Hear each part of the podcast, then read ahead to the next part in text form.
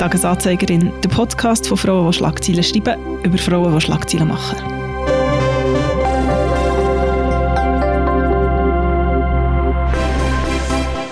Hoi Janik. Hoi Priska. Es ist schön, wieder da zurück zu sein, wenn auch nur für kurz. Der Podcast geht in eine kurze Pause. Wir sagen später mehr dazu. Wir haben für die Folge vor der Pause ganz viele Tipps zusammengetragen. Auch dazu später mehr. Zuerst schauen wir wie immer zurück auf die letzten zwei Wochen.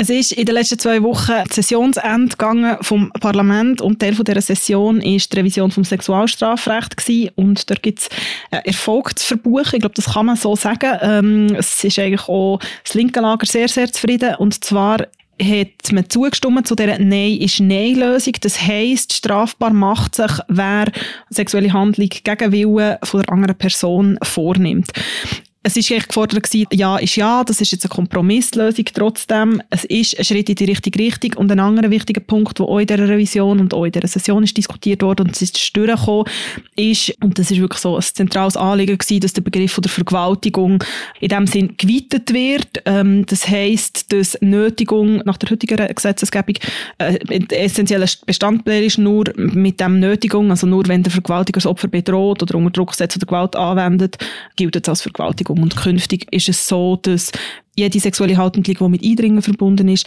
als Vergewaltigung gilt und das Nötigungselement wegfällt. Ja, wir haben ähm, das vorletzte Mal glaub, über das geredet, dass das ansteht. Wir freuen uns über den Zwischenschritt hoffentlich. Ja, aber ich denke, das ist auch etwas, wo, wo noch nicht äh, ganz fertig wird sein, aber es ist etwas, wo in die richtige Richtung geht. In die richtige Richtung oder in eine wichtige Richtung, finde ich, geht auch die Stadt Zürich mit äh, etwas, was sie das Jahr neu einführt. Ja, zum Thema Menstruationsartikel Vielleicht kannst du da mehr erzählen.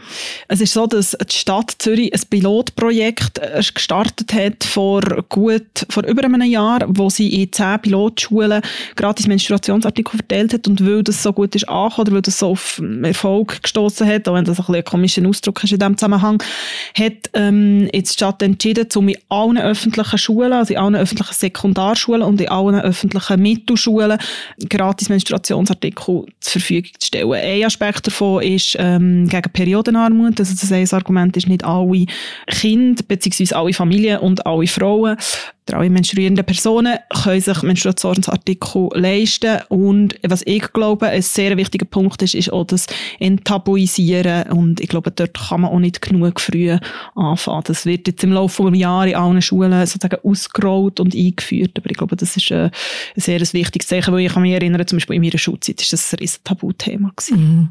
Sehr wichtig für die Enttabuisierung auch der Punkt von der Armut, äh, wo du erwähnt hast, finde ich sehr bewegend. Ich habe vor ein paar Wochen Woche einen berührenden Post gesehen von der Caritas Wien, vom Beratungszentrum dort, wo eine junge Frau sagt, sie kaufe sich nie Tampons, weil sie sich nicht leisten kann.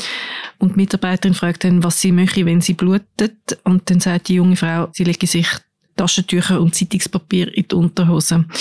Caritas Wien, wo sich Menschen hinwenden können, die die Miete und das Heizen nicht mehr zahlen können, erzählt in dem Post, dass Frauen selten oder gar nie nach Menstruationsartikeln fragen. Sie wollen zuerst Windeln und Essen und andere Sachen. Aber die, sie haben so Dispenser dort, wo, wo gratis Tampons und Binden drin sind, dass die aber sofort immer leer sind, oder? Also, grosse, grosse Nachfrage.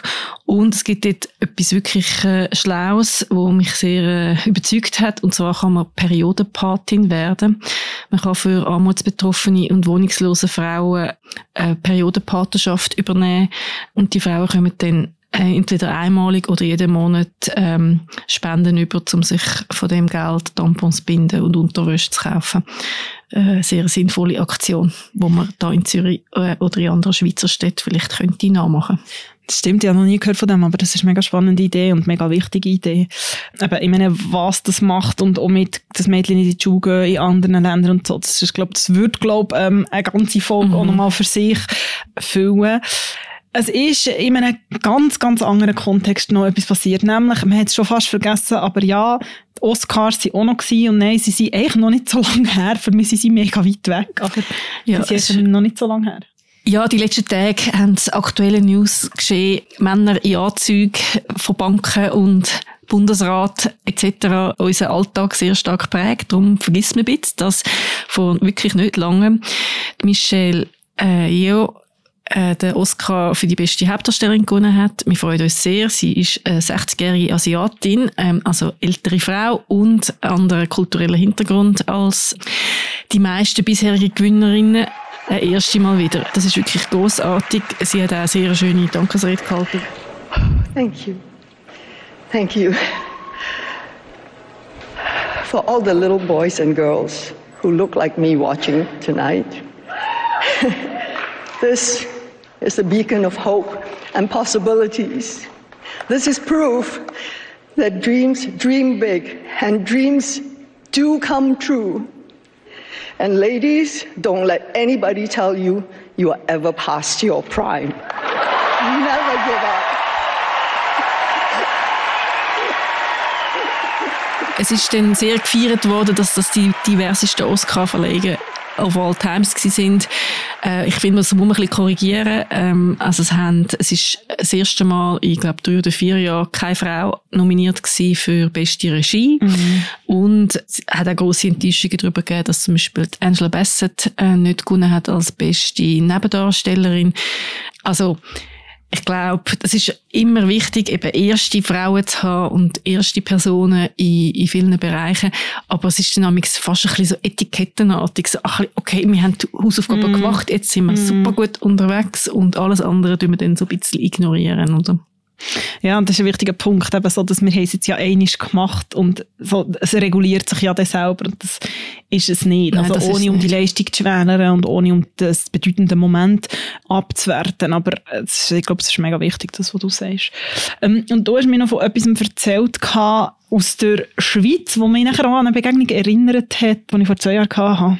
Ich habe die Stereotypenanalyse vom Gisler-Protokoll studiert. Und zwar ist das so, das Gisler-Protokoll ist eine Initiative von verschiedenen Werbeagenturen, wo versucht, Stereotypen in der Werbung aus der Welt zu schaffen. Oder? Der Vereinsname ist der Doris Gisler-Trog gewidmet, wo mm. du interviewt hast. Genau, als ich anlässlich zu ähm, 50 Jahren Frauenstimmrecht getroffen habe. Sehr beeindruckende Frau, weil sie ist eigentlich maßgeblich, sagt man, in der Retrospektive daran beteiligt gewesen, dass dort die Männer doch so gnädig waren und uns Stimmrecht gegeben haben. Also sie hat dort eigentlich die entscheidende Werbekampagne gestaltet und ähm, sie lebt da immer noch. Ja. Das ist eine sehr beeindruckende Frau. Spannend, können wir das Interview vielleicht mit ihr auch verlinken im Episodenbeschreib. Das Gisela-Protokoll, die Initiative, die sagen, dass es immer noch sehr viele stereotype Darstellungen von den Geschlechtern gibt in der Werbung und dass Kommunikations- und Werbeagenturen wirklich jetzt in die Verantwortung müssen genommen werden, die Diversität in der Schweiz in der Arbeit besser wiederzuspiegeln, in Werbespots und Werbekampagnen. Und Ihnen geht es nicht um Gleichstellung, sondern um Gleichwertigkeit von verschiedenen Lebensentwürfen. Also sie schauen sehr stark auf, eben auf die Stereotypen mhm.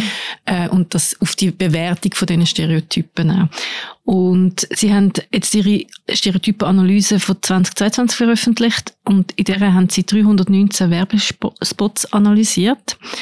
Und in denen, das ist sehr interessant, es kommen 114 mal männliche Stereotypen vor und 44 mal weibliche. Also Männer werden hm. in der Werbung öfter stereotypisiert als Frauen. Spannend. Bei Männern ist der häufigste Stereotyp that funny guy und ein wahrer Held. Bei den Frauen ist es die Kümmerin und die stille Genießerin. In zwölf Werbungen ist eine Frau also sie sagen immer weiblich gelesene Person, ähm, lustig. In 21 Werbungen kümmert sich der Mann um Kinder, den Haushalt oder Mitmenschen. In 15 Werbungen werden Frauen als Heldinnen dargestellt und in 41, hat mich fast ein bisschen erstaunt, erfreut auch, als Expertinnen von ihrem Fach. Aber was mich nicht so gefreut hat, ist, dass 70 Mal der Topfpflanzentest ergriffen hat. Und zwar ist das, wenn Frauen in rein dekorativen, für die Story nicht relevanten Rollen vorkommen. Das Gisela-Protokoll hat, gerade wenn wir die Podcast-Folge ausstrahlen, am 23.02. einen Anlass, der sehr spannend ist. Es ist wahrscheinlich ein bisschen knapp, außer man lässt das gerade jetzt nach der Erscheinung und rennt dann dort an. Aber ähm, es lohnt sich also giselprotokoll.ch mal anzuschauen, wenn man sich für das Thema interessiert. Ja, das ist mega interessant. Also der Topfpflanzentest, den habe ich jetzt noch nie gehört, aber da würde ich mir jetzt, glaube ich, künftig recht darauf achten. Ja. Könnte man wahrscheinlich noch auf anderes als auf die Werbespots ähm, anwenden. Ja, es gibt ja aber, den Bechtel-Test genau. bei den Filmen, äh, wo wir auch mal äh, eine Sonderepisode dem widmen wir würden auch gerne mal mit den Frauen vom Gisler-Protokoll reden. Das ist ein ganz spannendes Thema. Aber das ist ein anderes Mal.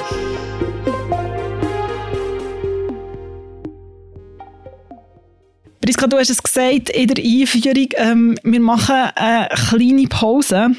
Wir wollen aber natürlich, dass ihr weiterhin gut unterhalten werden und die Frauen nicht verloren gehen in eurem Leben, die wichtigen Frauen. Und wir haben uns überlegt, wir reden ja sehr viel über zeitgenössische Themen, über Frauen, die jetzt äh, Schlagzeilen machen, die jetzt ganz, ganz viel bewegen, vielleicht die jetzt vergessen gehen. Aber, und wir sagen das schon auch immer wieder, aber vielleicht manchmal schon zu wenig, es gibt ganz, ganz viele Frauen, die mittlerweile tot sind, die in der Geschichte sehr wichtig waren, Wegbereiterinnen waren, aber auch zum Teil ein bisschen umstritten sind oder einfach so sinnbildlich sind für das Frausein fürs Weibliche. Und wir machen eine kleine historische, sehr, sehr subjektive Durch-Horizon in der Geschichte kombiniert mit ein paar Serien, Podcasts und Buchtipps. Und ich würde sagen, wir fangen ganz, ganz vorne an. Wirklich ganz vorne.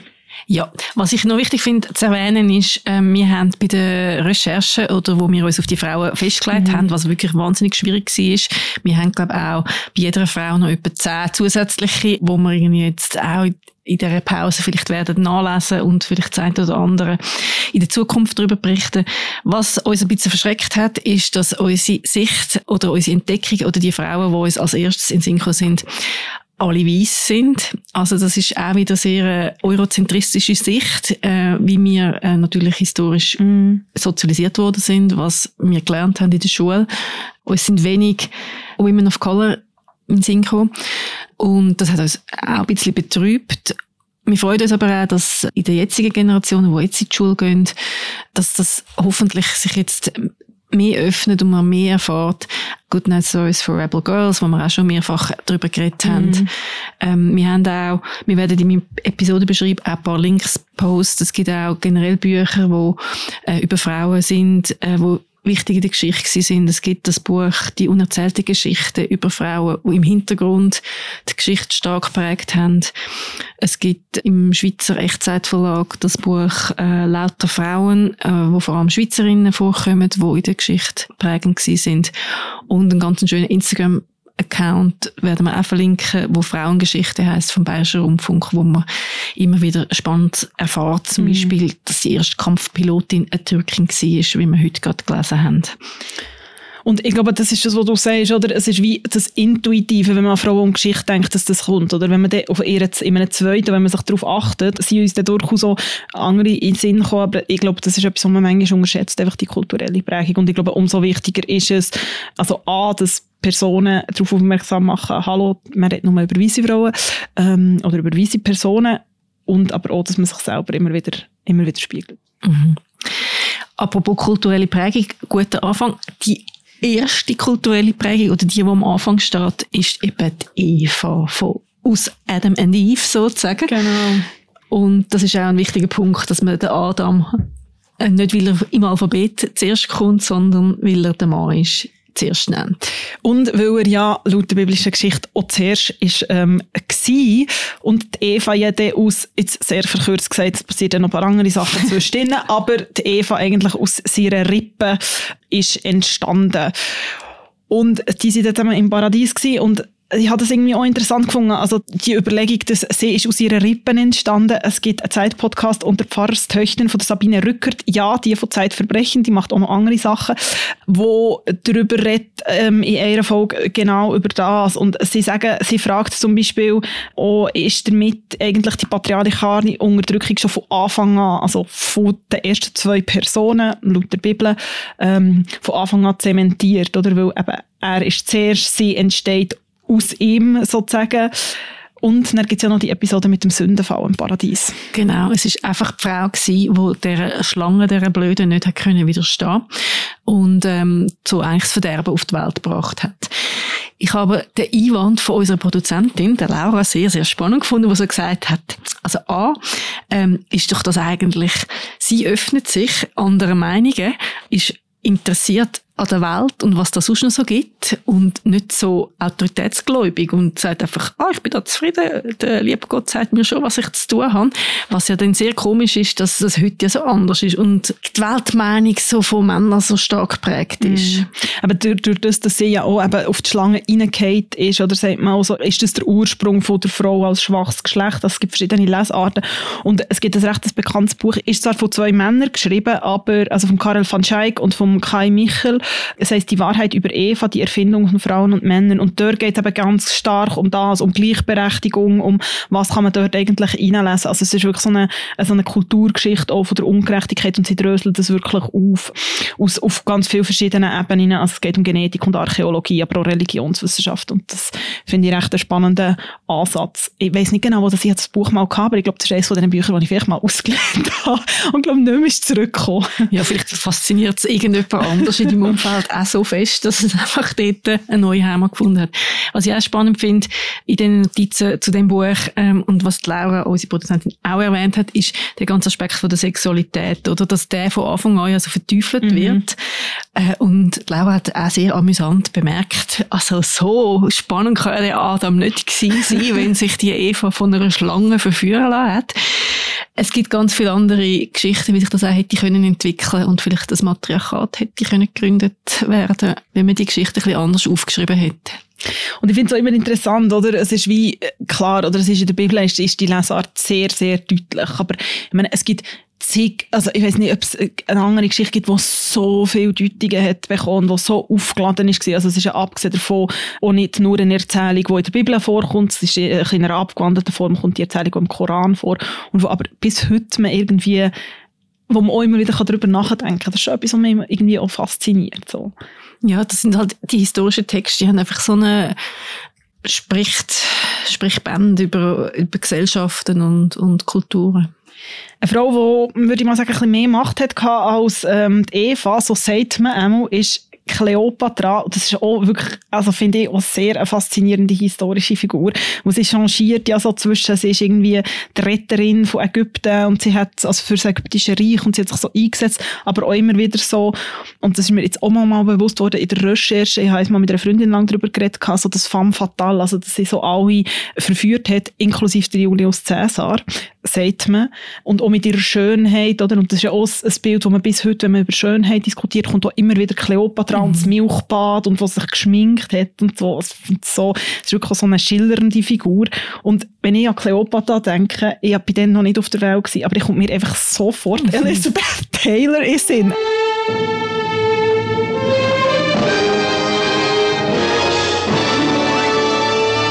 You will kneel. I will what? On your knees. You dare ask the proconsul of Rome? I asked it of Julius Caesar. I demand it of you.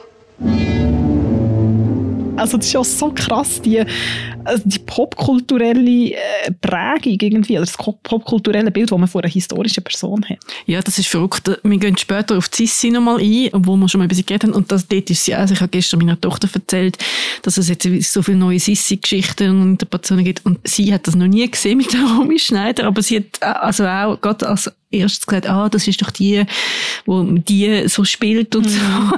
Also nicht so viele Details gewusst, aber so das Bild von der Romy Schneider als Sissi oder Elizabeth Taylor als Cleopatra wahnsinnig prägend, die grossen Verfilmungen ähm, sind.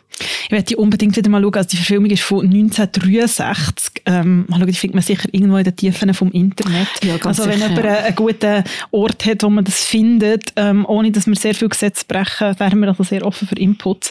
Ähm, und spannend habe ich auch gefunden, etwas, was ich nicht gelesen habe, was ich aber jetzt unbedingt lesen Es gibt ein Buch, das heißt «When Women Ruled the World, Six Queens of Egypt», weil es ist ja so, dass bei den Pharaonen man immer wieder so in Krisensituationen Frauen eingesetzt haben, ähm, die die Krise haben müssen lösen. Also so eine ganz andere, ähm, ganz andere Beziehung und so eine ganz andere Lesart, vielleicht auch zu Macht und, und Geschlecht. Und das habe ich sehr, sehr spannend gefunden. Ähm. Ja, das habe ich auch sehr spannend gefunden. Das steht, ähm, when there was a political crisis, the ancient Egyptian chose a woman time and again to fill the power vacuum, precisely because she was the least risky option. For the ancient Egyptians, placing women in power was often the best protection for patriarchy. In Times of Uncertainty. ja. Also auch wieder, es geht vor allem darum, die Männer zu schützen, aber äh, die haben das sicher mit einer grossen Klugheit und äh, Raffinesse gemacht. Was ich noch spannend gefunden habe, ist, dass es leider das Wort Pharao nicht in einer weiblichen hm. Version gibt. Ich habe Pharaoin gegoogelt und das gibt es nicht. Ich finde es aber ein sehr schönes Wort. Ja. Müssen wir vielleicht auch einführen in einer neuen Geschichtsschreibung.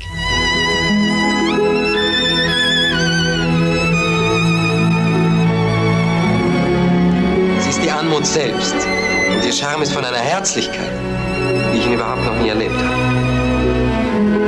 Sie ist ein Schatz. Und ich werde mir diesen Schatz von niemandem wegnehmen lassen. Es ist ähm, so eine Sissi-Welle wieder angerollt. Ich glaube, angefangen so ein letztes Jahr ähm, mit dem Film äh, Corsage, wo Sissi eben nicht nur die schöne Romy Schneider ähm, ist, sondern sehr, sehr dunkel dargestellt wird.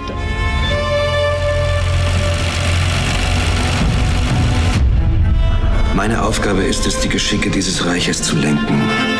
Deine Aufgabe ist es, lediglich zu repräsentieren. Dafür habe ich dich ausgewählt, dafür bist du da. Dein Vater denkt, man wird von Gott dahingesetzt, du erst für richtig hält. Gibt es so das Jahr neue Verfilmungen oder eine neue Geschichte sozusagen von der Sissi? Genau. Also letztes Jahr ist Gossage gekommen, wo du jetzt gerade erwähnt hast, und die Netflix-Serie «Die Kaiserin». Wir haben schon mal darüber geredet. Auch dort äh, so ein bisschen eine weniger romantisierte Betrachtung von dieser Person. Dieses Leben, das sie von mir will, das will ich nicht. Was tut sie denn? Wenn etwas sich nicht biegt, dann muss es brechen. Die Kaiserin muss stets unantastbar, unnahbar sein. Immer.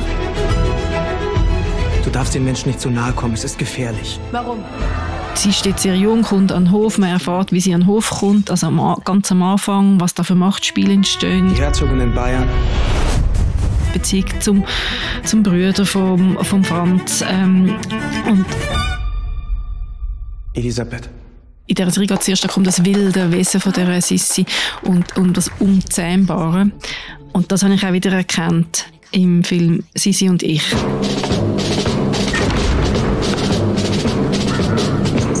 Gräfin Irma, wie viel wiegen Sie? Der startet am 30. März in den Kinos. Ist von der Frau Finsterwalder. Ich konnte den vorab schauen. Und der spielt eher gegen das Ende von der Sissi ihrer Lebenszeit. Sissi wird dargestellt von der Susanne Wolf und ich habe mich gerade ein bisschen in sie verliebt. Ähm, genau wie ihre Hofdame Irma, die gespielt wird von der, wie immer, wahnsinnig fantastische Sandra Hüller. Es war in ihrer Gegenwart, als habe jemand alles Licht der Welt auf einen gerichtet.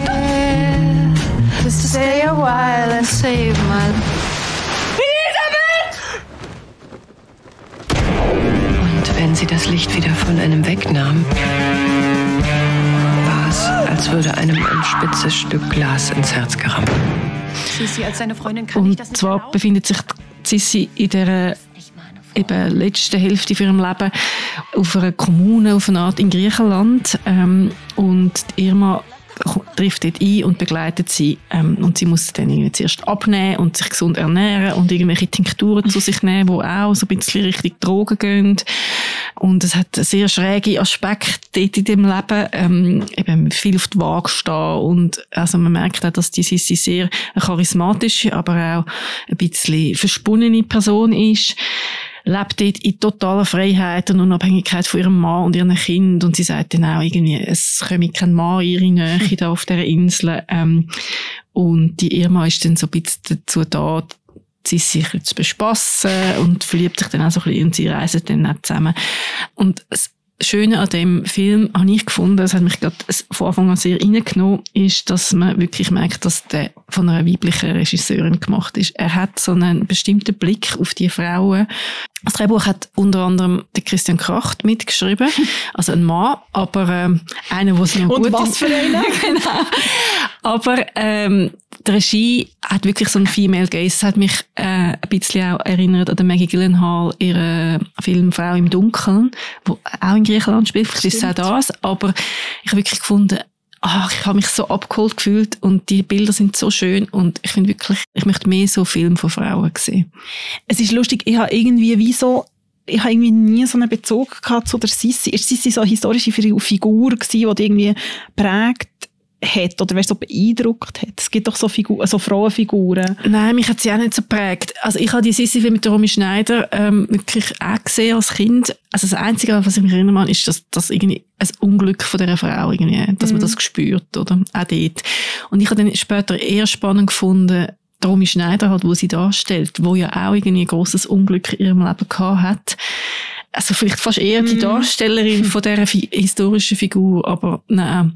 Ich habe sowieso auch wirklich erst spät dann irgendwie so der Zugang zu Historie, obwohl ich ja sehr geschichtsaffin bin und eine Geschichte im Nebenfach studiert habe, aber so Frauenfiguren gross sind. Mhm. Äh, zum Beispiel Elisabeth I.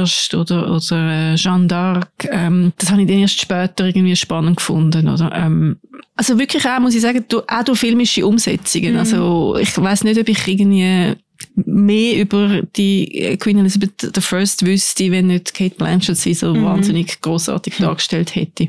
Ich finde es noch interessant, oder auch, was einem für, für, für Figuren ist, oder für Frauen ins Hinkommen und, und was man für einen Zugang zu denen hat. Eben, ich habe mir auch so ein bisschen überlegt, jetzt im Zug von denen, was sind so für Frauenfiguren, die mich prägt haben. Und ich habe wie so gemerkt, es hat so eine Phase gegeben, vielleicht, wo ich so, wo ich so 17, 18 war, wo ich recht viel so zu historische Figuren gelesen habe. Also jemand, der mir recht früh, also natürlich in einem ganz anderen Level ähm, jetzt als Sissi oder auch als Elisabeth I., geprägt hat, ist zum Beispiel Annemarie Schwarzenbach, mhm. ähm, die Schweizer Fotografin und Autorin, oder zum Beispiel Iris von Roten, wo mhm. man im Rückblick auch überlegen, wie bin ich irgendwie dazu oder auch Becky Guggenheim, Kunstmäzenin, wo das fantastische Museum hat in Venedig, also wenn jemand auf Venedig geht im Frühling, geht her, kauft Billet online, weil sonst steht man sehr lange an.